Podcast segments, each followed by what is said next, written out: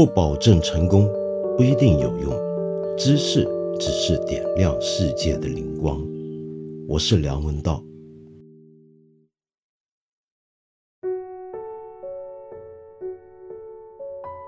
昨天晚上不晓得你有没有看到一条视频啊？那个视频呢，就是国务院副总理孙春兰呢，到了武汉一个小区视察，他在底下视察，结果这个视频拍到的就是小区楼上的居民居然高喊都是假的，这都是假的，形式主义这么喊下去。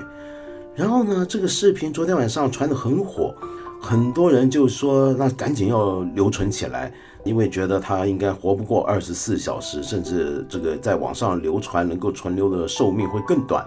可是让人非常意外的是，今天官方媒体居然也回应这个事情。看来孙春兰总理呢要动真格，要去仔细追究这到底是怎么回事。那么这件事情让人非常震惊，因为我们极少看到有这样的一个场面，就是一个普通的百姓、普通的国民。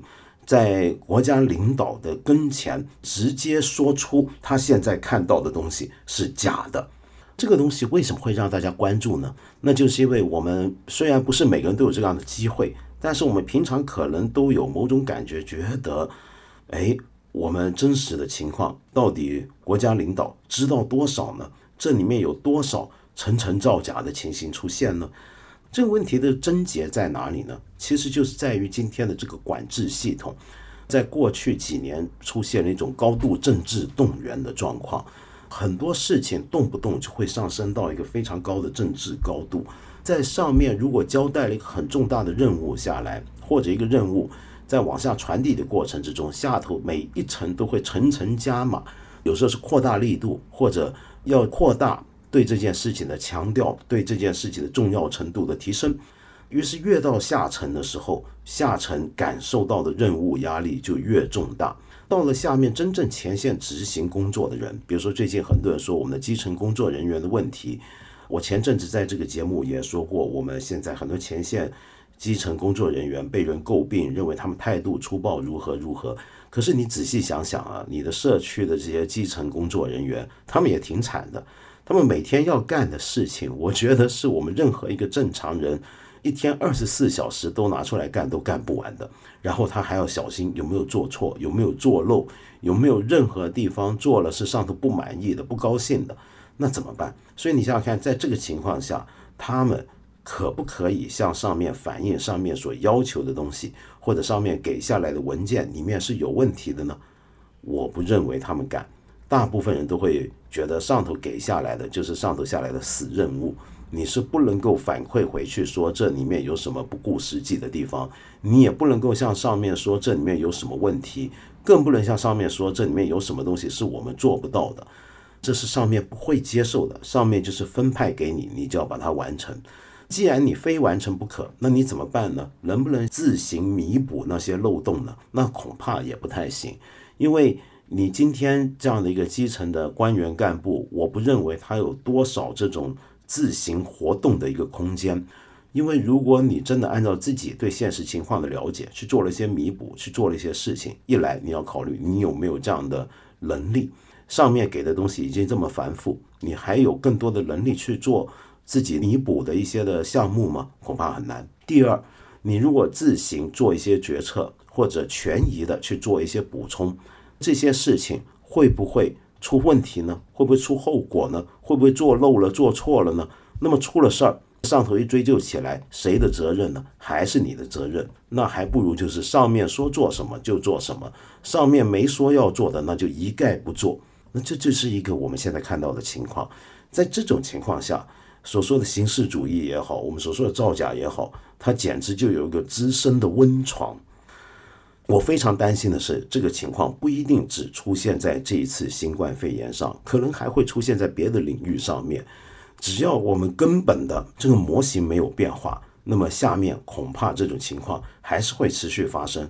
这一回武汉人，我觉得是运气好，正好在孙春兰总理视察的时候，你们有机会有老百姓要去高喊，然后孙春兰总理认真要处理这件事情。在他们眼前的那些基层干部立马就很尴尬，于是整件事情才爆发出来。我希望这类事情能够真的一点一滴的去改变我们现在面对的这种管制的情况。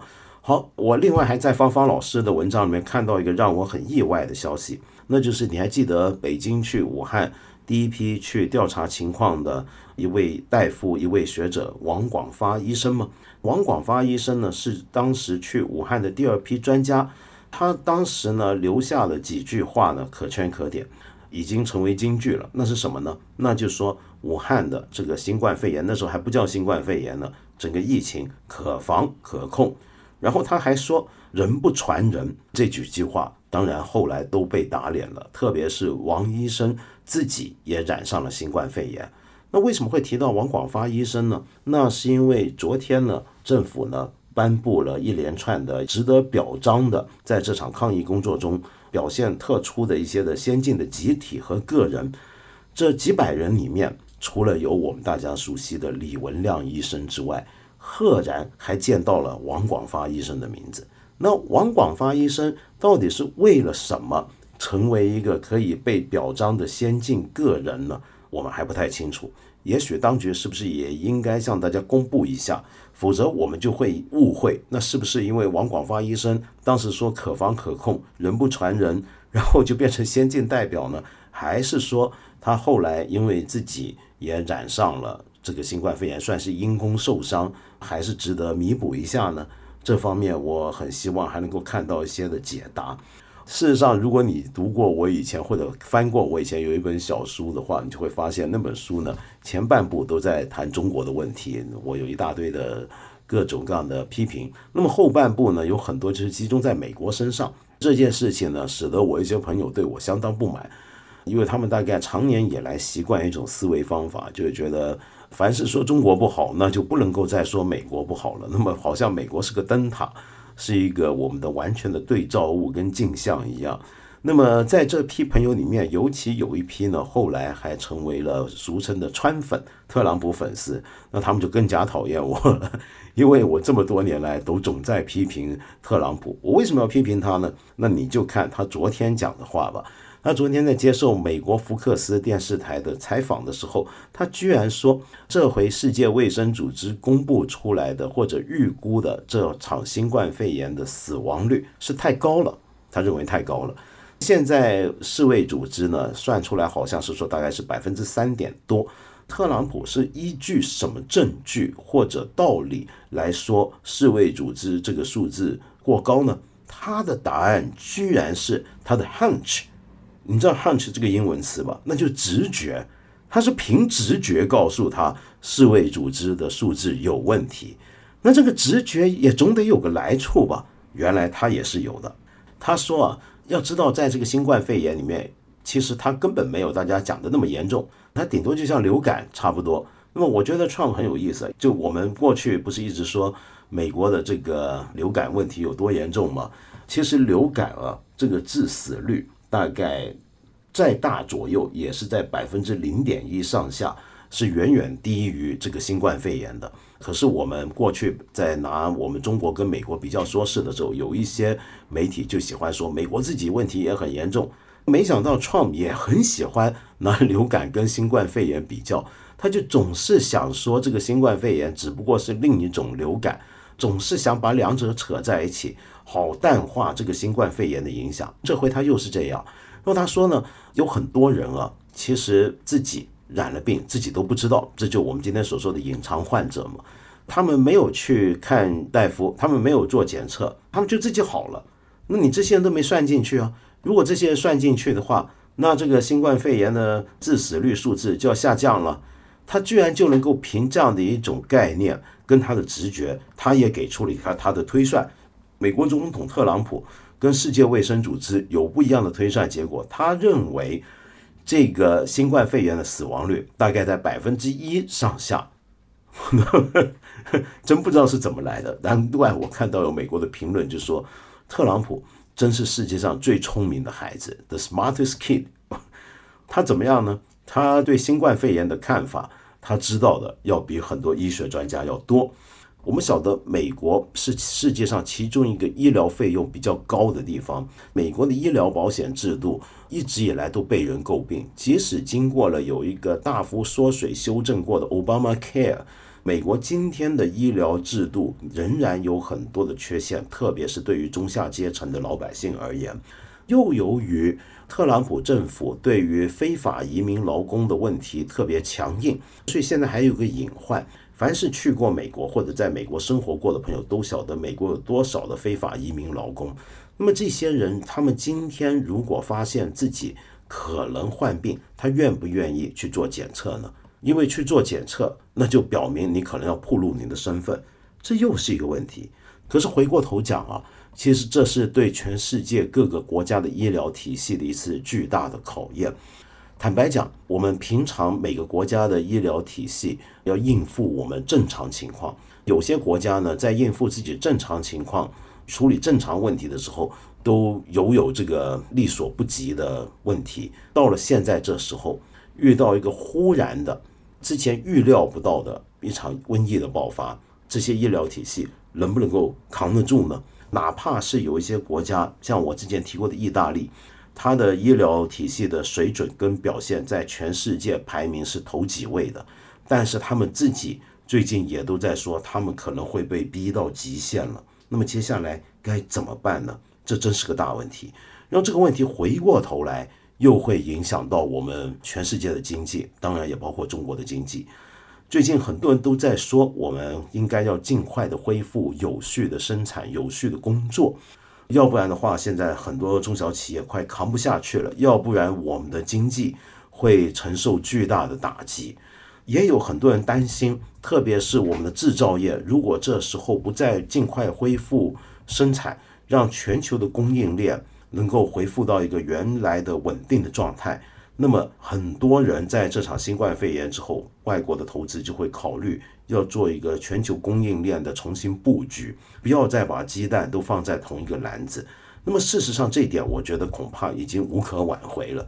在这一次之后，很多国家他们投资，他们的商人都要重新想象、考虑，那么多的生产的重要环节放在中国，或者说都放在中国。到底是不是个明智的做法，还是应该让它再分散出去？这个问题是不能回避的了。我觉得已经，但是更惨的是什么？假如现在这个新冠肺炎继续在全球蔓延爆发，那么今年整年全球各国各地的经济增长，那一定都要重新再计算，一定都会受到打击。当各国都表现不好的时候，我们靠出口来带动的那一整块。又怎么可能会好呢？就我们恢复了生产也都没有用。你恢复生产，人家买不买，还有没有那么大的市场，那是另一个问题了。而这一切又哪是当初我们在有关部门最早的时候所能料想得到的呢？哎，算了，讲了这么半天这些事情，其实说起来到最后也都可能是废话。我们还是读书吧。那么今天呢，继续跟你接着读《永生的海拉》这本非常有意思的书。昨天我先跟你介绍过一点这本书的背景了，那么就提到它的作者利贝卡斯科努特这位在美国现在也相当知名的科学写作者，写这本书的时候是用了一个三条线进行的一个方法来谱写这本书的。那么其中一部分就是讲海拉细胞的相关的研究以及应用的开展。以及在这个过程里面触碰到的医疗伦理学问题，我发现我们昨天节目出来之后，有一些朋友留言啊，就说到自己原来是学生物的，在大学的时候还用过海拉细胞做研究。你看，你就知道海拉细胞这个事情在全世界有多么普及，有多么普遍，是不是？好，那么第二条线呢，就是提到这个作者本人去追寻这个故事，搜索这个故事，尤其要接触海瑞塔拉克斯。他本人的故事的时候，他的家族的故事的时候，所遇到的重重阻碍跟转机。那么第三条线呢，才是这个海瑞塔拉克斯他本人以及他家族的故事。这三条线是交叉前进的。我们现在呢，就来说到这个海瑞塔拉克斯啊，他自己的一个背景。这个背景之所以有意思呢，那就是因为。我们最近在谈外国人永久居留条例的时候，我不是提到很多人有一种对黑人的一些特别的认知吗？我还看过我们这里面有一些朋友留言就说可能黑人这个种族啊，就是比较愚蠢。你看他们历史上面呢，没有出现过什么很伟大的人物。近代一直以来呢，哪怕美国废除黑奴之后呢，也都比较穷。居然有人留下这样的一个言论啊，那我强烈建议你来读一读这本书，你就会发现很多问题并不是种族的问题，种族或者是另一种政治集体的标签，那就民族标签或者地域人群标签，只是我们一个情绪上、本能上很容易去认知世界贴上去的一个标签而已。它通常只是描述了一个现象，但不是一个原因。没错。今天在美国，黑人群体还是一个比较穷的一个群体，相对而言，但是这个背后是有原因的，原因并不是这个种族本身，而是他所处的位置。那个位置是什么呢？那就当年当他们的祖先是黑奴的那个情况所在的位置。我们读这本书就能够看到这个情况。海瑞塔拉克斯他正好他所在活着的那个年代是一个美国南北战争之后。尽管表面上开始讲平权，但是在南方很多州份仍然维持一个相当大规模和普遍的种族隔离的时期。在这个时期啊，他们连看病有病去看医生都是要隔离开来的。那我们就提到这个海瑞塔拉克斯，他是住在美国巴尔的摩附近的一个地方。巴尔的摩是什么地方呢？它是美国马里兰州里面的一座大城市。巴尔的摩呢，到现在都很有名的东西呢，那就是他的大学——约翰霍普金斯大学。我们国内也有很多留学生去那里念学。这个学校最有名就是它医学院，直到今天都是全球首屈一指的医学院。它的附属的医院也是全世界最好的医院之一。那这个医院一开始啊，其实是带着一个强烈的慈善性质的。这本书里面就提到，它一八八九年成立的时候。就是一所面向穷人的慈善医院，他的创办人就是约翰霍普金斯这个人啊，他的家族很有意思。约翰霍普金斯本人的父亲曾经是个大地主，然后呢，他家里面蓄养很多黑奴，但是呢，他主动那是在南北战争之前的事，他就解放了这些黑奴。约翰霍普金斯他一家也是这样，然后这个孩子呢，他等于在。父亲因为解放了黑奴，后来慢慢的家道中落，所以他等于后来是第二度的白手兴家。然后呢，他创造跟累积了大量的财富之后，到晚年他立的遗嘱就说，这个医学院以及这个医院要针对的就是穷人，尤其是付不起医药费的黑人。可是根据当时的社会跟政治条件啊，尽管如此。你要看到这本书里面就提到，当时呢，在巴尔的摩附近的那些黑人，比如说海瑞塔拉克斯他们一家有病的话，他们也是要去隔离治疗的，他不能够随随便便到任何一所医院去看，只有到了约翰霍普金斯医院，他才能够给你黑人们看病。那么黑人如果出现在白人医院，工作人员会把他们赶走，哪怕你是急症就要死了，他一样把你赶走。到了约翰霍普金斯医院呢，这个医院里面也有专门容纳黑人的病房，甚至还有黑人专用的饮水机。这个饮水机都也不能搞混。是在这样的一个隔离的情况下，海瑞塔拉克斯去接受治疗。那么他接受治疗治的是什么病呢？他到底有什么问题呢？这时候我们要先回到海瑞塔拉克斯他的童年。他很小的时候啊，因为家里面穷困。尽管家里面是被解放的黑奴的后代，但是你被解放出来，你恢复了一个平等的平民身份，并不表示你因此就发了。你所处的那个社会位置跟经济位置，仍然是让你在一种挤进于社会底层，比奴仆、比奴隶要稍好的一个情况而已。所以他等于从小就没怎么上学，从小呢就每天早上四点起来呢。要去照顾家里面的农场，给奶牛挤奶啊，喂鸡、喂猪、喂马，照料果园里的玉米、花生等等等等。他正式的工作就不是上学了，干完这些事儿之后才去干正式工作，那就烟草田里面工作。他们种烟草、卖烟草，收成的烟草弄好了要去赶集，在烟草的销售市场上出售。到城市去拍卖这些烟草的时候呢，他们住在城里头。住城里住哪呢？那当然不是什么住酒店、住宾馆，而是去住在一些很特别的货仓。在这些仓里面呢，同样是农民，同样比较穷，白人呢就可以睡在楼上的单间，黑人呢多半是跟马、驴子还有狗呢一起睡在楼下的木地板上。在这样的情况下，就会出现一种情形了，就他们很年轻就会结婚，然后一结婚就会生很多小孩，这是一种贫穷文化。我们前几天提到，看到网上有些人，我觉得这些人真是太不接地气了，就在批评那个一家生了三个小孩，然后三个小孩要共用一部智能手机上网课，然后中间有很不幸的有一个女孩子她自杀这件事情，很多人说你那么穷，为什么还生那么多孩子？问这些问题的人，你应该真的要了解一下社会的现实。通常是越是穷，越是在一个教育水平比较低的情况下，生的孩子才会越多。现在不愿生孩子的多半都是都市里面的中产阶级或者是上层社会。这时候有的更多的教育，有了更多的经济资源，有更多的独立思想之后，女性可能就不太愿生那么多孩子。其实男性也是一样。好，所以海瑞塔拉克斯他们一家人很多。那么在这样的背景底下成长，你大概可以知道他处的那个社会位置是什么。然后他当时呢，他就发现自己有问题。然后也是拖了很久才去就医，这又是一个我们很常见的情形。越是贫困的，越是处于社会底层的人，他们越不倾向动不动就去医院看病。对他们而言，不只是医药费的问题啊，就算这个医院是个慈善医院，免费给你治疗，里面还牵涉到一个手停口停的问题。我一天不工作，那我明天可能就没东西下锅了，那该怎么办呢？所以海瑞塔拉克斯。他的问题是，他到了很久之后，他才去医院。结果一去医院认真做检查之后，就发现他得到了一个问题。那个问题是直到今天都困扰很多女性，让很多女性送命的一种病——子宫颈癌。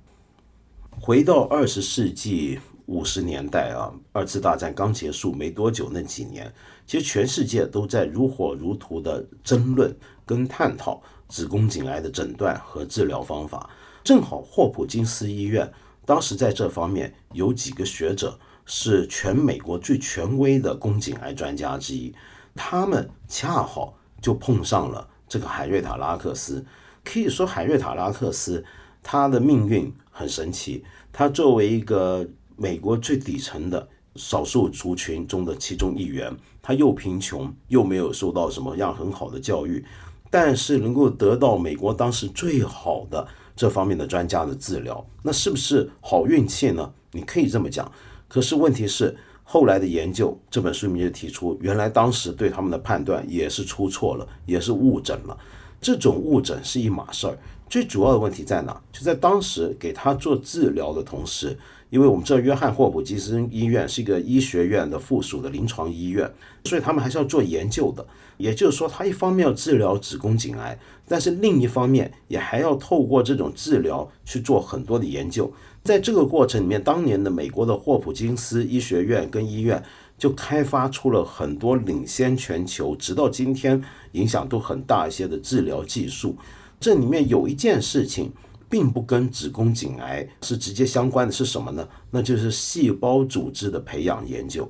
当时，美国约翰霍普金斯这方面的专家呢，是有这么一个人叫乔治盖伊。乔治盖伊呢，就一直致力于去怎么样在体外培养恶性肿瘤细胞。因为要研究癌症的话，那首先要看看能不能够研究癌细胞。那么研究癌细胞，你必须让它能够在人体之外培养起来，你才有足够的样本去研究它，是不是？但是他们努力了三十年了，都没有办法。因为大部分的癌细胞被取出来之后，都很快就死了。就算给他各种各样的培养液，他们想了各种办法、各种环境、各种程序，都还是搞不定。于是他们呢，跟主治海瑞塔拉克斯的医生呢，就在帮海瑞塔拉克斯做手术的时候，干了这么一件事情。那是什么呢？我读一段。在动手术之前，沃顿医生先拿起一把锋利的手术刀，从海瑞塔的子宫颈切了两片硬币大小的组织，一片来自癌变部位，一片是旁边的健康组织。这是特林德的主意，没人告诉海瑞塔有人要从他体内取样本，也没人问过他想不想捐细胞，就这么干了。这是一个那个时候非常常见的情况。在这些福利性质的医院里面，很多病人其实都是医生做研究的样本。他们常常在病人不知情的情况下拿他们做实验，光在你身上取细胞、取样本，其实已经算很客气了。后面我们还会看到更恶劣的情况。大部分人都觉得这是没有问题的，反正你来看病不要钱，是不是？那你还想怎么样？我拿你做点研究，也是造福人类、有利于社会的功德。你这个所谓知情不知情，也只是付出一个必要的代价而已，这算得了什么呢？很多人都这么想。海瑞塔拉克斯就在这么不知情的情况下，被人取出了他身体上的样本，那个样本被拿去培养，终于我们就有了人类历史上第一个能够在人体之外健康生长并且迅速繁殖的细胞了。这就是海拉细胞的由来。海拉细胞它是一个恶性肿瘤细胞，也就是癌细胞。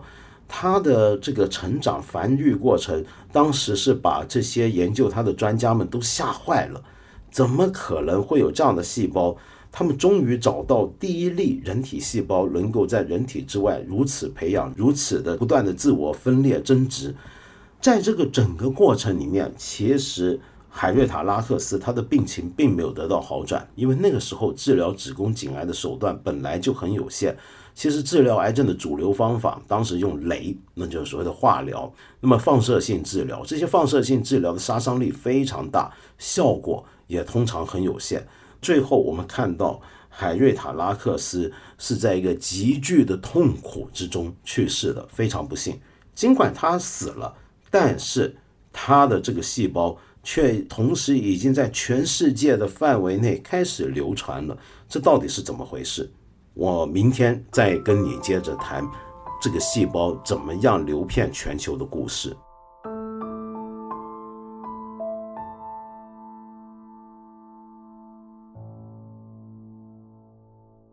今天呢，我这有一位朋友留言蛮有意思，这个朋友你留的名字都厉害，叫少侠，你醒醒！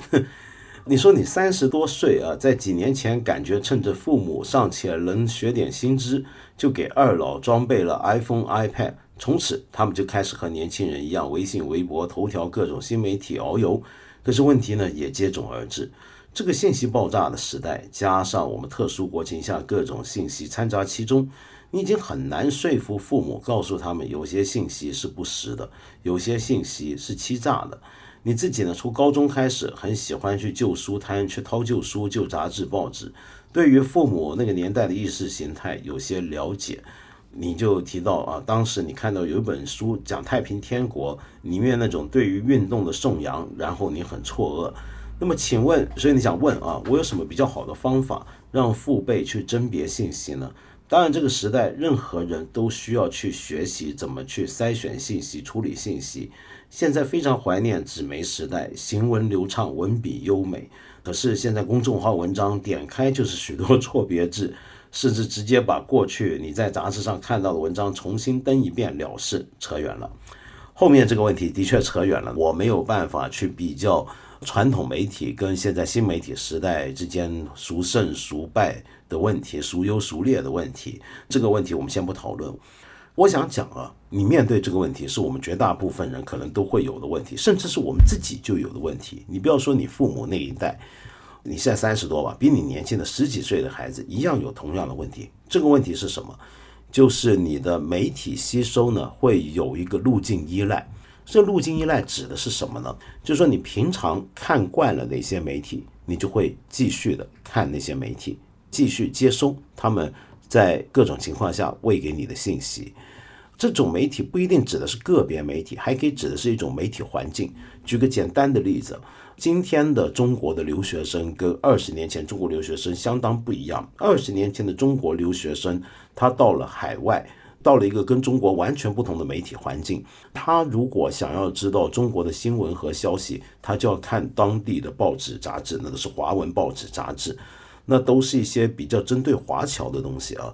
而且当时呢，可能海外的华文媒体呢。也还有各种的派别跟各种的立场，那么现在比较不一样了。现在不一样的地方在哪里呢？今天的海外留学生出去，他是不需要像上一代那样，只能够依靠很少的、很可怜的渠道了解中国的信息。而上一代留学生呢，他们要了解他们身处的社会，比如说他到美国念书，他要知道美国发生什么事儿，那么他就必须要用英文去接触当地的媒体。但是今天不同了，今天你可以身在英国，但是对英国的认知和了解照样来自你的微信朋友圈，你只是把国内的。整个环境照搬过去一次而已，那么这是今天的一个情况，这就是一种更大的媒体的路径依赖，而这种信息的来源的路径依赖里面，通常也跟某种的意识形态相关。我们今天都会说，世界各国的媒体呢都有自己的立场和角度，那么其中有一些西方媒体对中国有很多的偏见。那么这个讲法对不对呢？在某个程度上是对的，但是它也可以反过来说明：难道我们自己的媒体就没有偏见吗？我们自己的媒体就没有自己的立场吗？我们自己的媒体的立场背后就没有相应的一些的权利跟利益的考虑吗？其实也是有的。于是，当我们习惯了某套媒体接收，习惯了某套媒体环境跟讯息来源的路径依赖的同时，我们也就会渐渐学到了一整套。看待世界的角度跟方法了。那么这个问题其实不只是在老年人身上出现，在年轻人身上也是一样的。这个东西会不会对我们造成很多局限呢？那当然会。会不会带来很多问题呢？肯定也会。那该怎么办？所以这个问题不只是您父母的问题，也是我们大家的问题。该怎么办？其实没有什么很好的办法。我个人的经验是很难很难做到一个很彻底的改变。我们只能够一点一滴的尝试跳出舒适圈，去看一些我平常看不到的东西。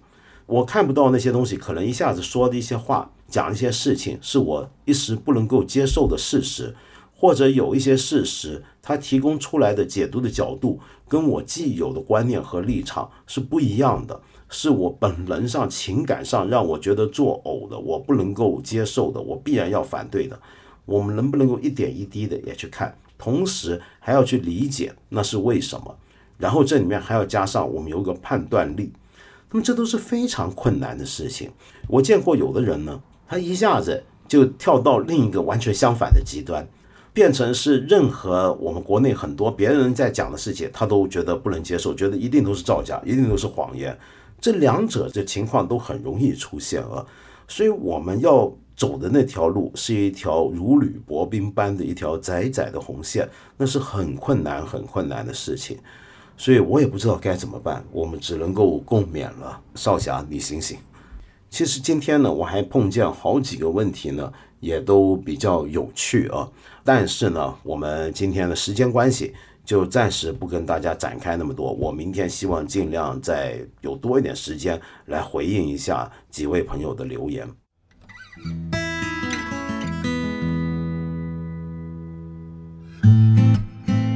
今天呢，有一个事情呢，差点忘了要跟大家特别公告一下，就是呢，之前我们看理想和理想国出版社联手推出了一个特别活动，那这个活动呢，已经到了一个新的段落，理想国的一元领书活动呢，已经结束了，不过。我们看理想这边的免费试听活动还会持续到三月三十一号。这段期间呢，我们看理想 APP 放了一千三百多集的平常付费的节目，现在都是可以免费收听的。为了在这段非常时期依然可以跟你看见另一种可能，除此之外，我们八分这个节目啊，特别版本仍然在持续更新，一共三十天，每天晚上八点。我会继续准时在这里出现。如果你对这个节目有任何的意见建议，或者想一起讨论的一些的问题呢，欢迎你随时在这里留言，就跟以往一样，我每天至少会回应其中一位朋友的留言，向各位请教。